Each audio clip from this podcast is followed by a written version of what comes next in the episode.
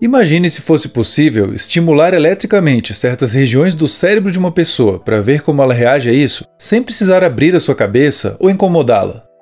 Agora pode parar de imaginar porque isso já é possível graças às técnicas que vamos discutir no vídeo de hoje.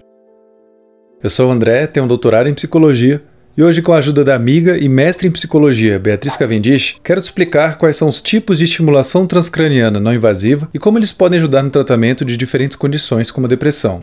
Se você está curioso sobre esse assunto, clica no joinha para nos ajudar, inscreva-se no canal, siga a gente nas redes sociais e acompanhe nosso podcast no Spotify.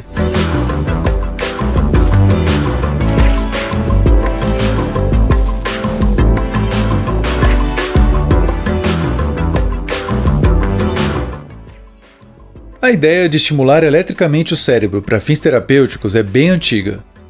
Em 48 a.C., um médico chamado Scribonius Largus relatou como a aplicação da descarga elétrica do peixe-torpedo sobre o crânio de um paciente ajudou no alívio da sua dor de cabeça. A estimulação transcraniana não invasiva não é a mesma coisa que o famoso eletrochoque, já que se trata de uma técnica indolor e não invasiva. Nenhuma agulha, cirurgia ou anestesia é necessária.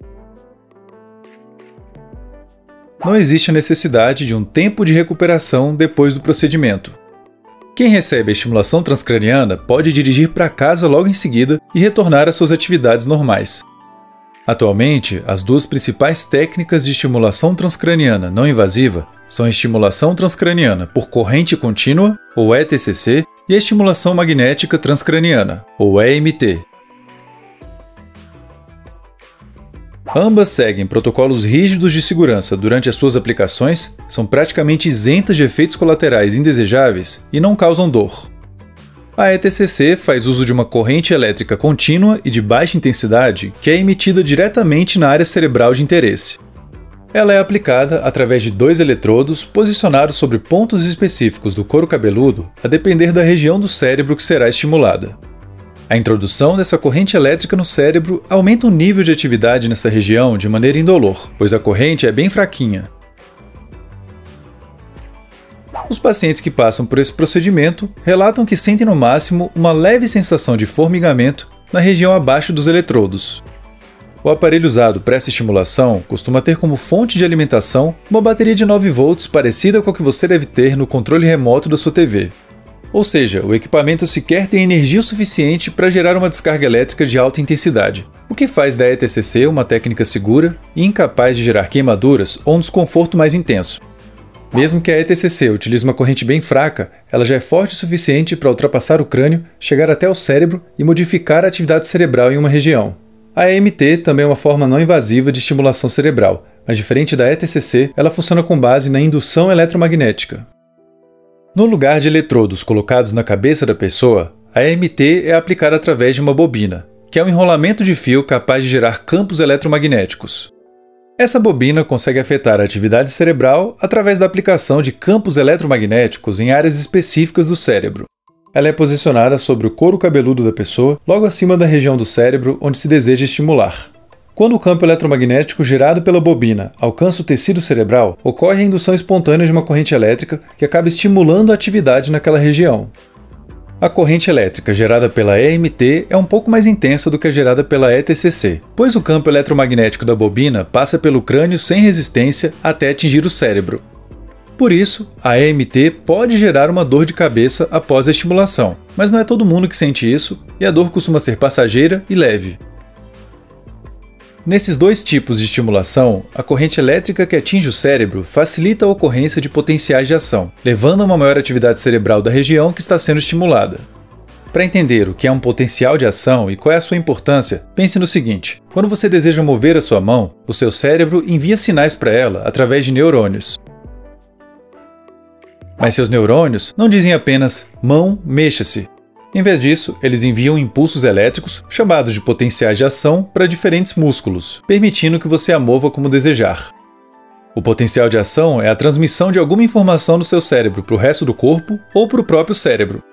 Só de estar assistindo a esse vídeo, por exemplo, você está realizando esse processo várias vezes. Aumentar ou diminuir a atividade de certas regiões do cérebro pode ser bem interessante para auxiliar no tratamento de condições que envolvam um funcionamento cerebral atípico, Pessoas com depressão, por exemplo, costumam apresentar uma redução atípica de atividade no hemisfério esquerdo e um aumento em regiões do hemisfério direito ligadas ao processamento de emoções. É nesse desbalanço de atividades cerebrais que as técnicas de estimulação transcraniana não invasiva mais podem ajudar.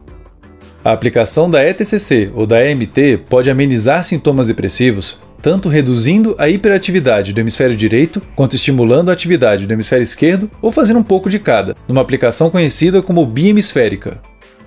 Algumas pessoas começam a sentir os efeitos benéficos dessas técnicas nos seus sintomas já durante as primeiras semanas do tratamento, enquanto outras não sentem muita diferença até que mais semanas tenham se passado. Quanto à duração dos efeitos, isso ainda está sendo melhor investigado, mas as evidências atuais são promissoras. Alguns estudos já demonstraram que pessoas que passaram por esses procedimentos podem apresentar uma remissão completa dos sintomas vários meses depois das sessões de estimulação. Muitos exibem uma piora nos sintomas com o passar do tempo, e novas sessões podem restaurar novamente os benefícios iniciais. Várias pesquisas vêm demonstrando que essas formas de estimulação cerebral não invasivas podem ser muito úteis como uma ferramenta complementar ao tratamento tradicional da depressão. O tratamento de outras condições também pode ser beneficiado com o uso complementar dessas técnicas, como transtorno obsessivo-compulsivo, a afasia, a doença de Parkinson, a fibromialgia, a epilepsia e a doença de Alzheimer, por exemplo. Geralmente, o tratamento com a estimulação transcraniana não invasiva envolve sessões diárias que duram entre 20 e 40 minutos durante cerca de 2 a 4 semanas. Ou seja, esse tratamento costuma ser de curta duração. A quantidade de sessões, a definição da região que será alvo de estimulação e os outros detalhes variam de acordo com os sintomas de cada pessoa, sendo todos eles avaliados previamente por um médico. Existem algumas contraindicações para o uso dessas técnicas. Pessoas com marcapassos, clipes de aneurisma e implantes metálicos, por exemplo, não devem realizar esses procedimentos porque a corrente pode danificar esses aparelhos. Até o momento, a AMT só pode ser aplicada aqui no Brasil por médicos e enfermeiros devidamente treinados. A ETCC ainda não foi aprovada pela Anvisa para uso clínico, então por enquanto ela só pode ser utilizada em pesquisas científicas e por profissionais treinados para isso. A estimulação transcraniana não invasiva ainda é um procedimento estigmatizado, pois antigamente a eletroconvulsoterapia, mais conhecida como eletrochoque, era usada em manicômios como forma de controle e punição de pacientes psiquiátricos, sem que houvesse necessariamente uma indicação para este tratamento. A prática do eletrochoque é muito diferente das técnicas de estimulação transcraniana não invasiva usadas atualmente, sendo que essas são seguras, sempre são aplicadas com o consentimento informado das pessoas e têm se mostrado como ferramentas promissoras no tratamento de várias condições.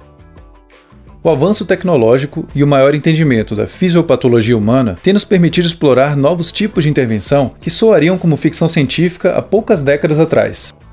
A estimulação transcraniana não invasiva pode ser especialmente útil em casos nos quais a pessoa não responde muito bem à psicoterapia ou a medicamentos.